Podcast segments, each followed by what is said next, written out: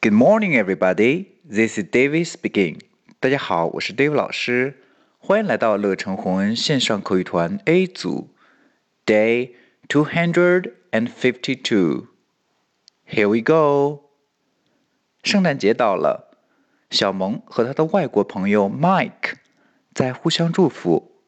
我们去看看他们说了些什么。Merry Christmas, Mike.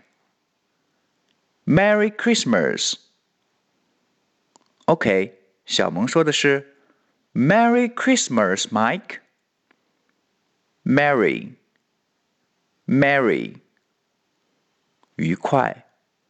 Christmas, Christmas, Christmas. Merry Christmas，圣诞快乐。OK。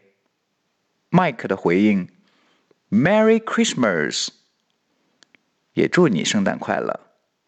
OK，这句话呢是一句圣诞节的祝福语，我们一起再来一遍吧。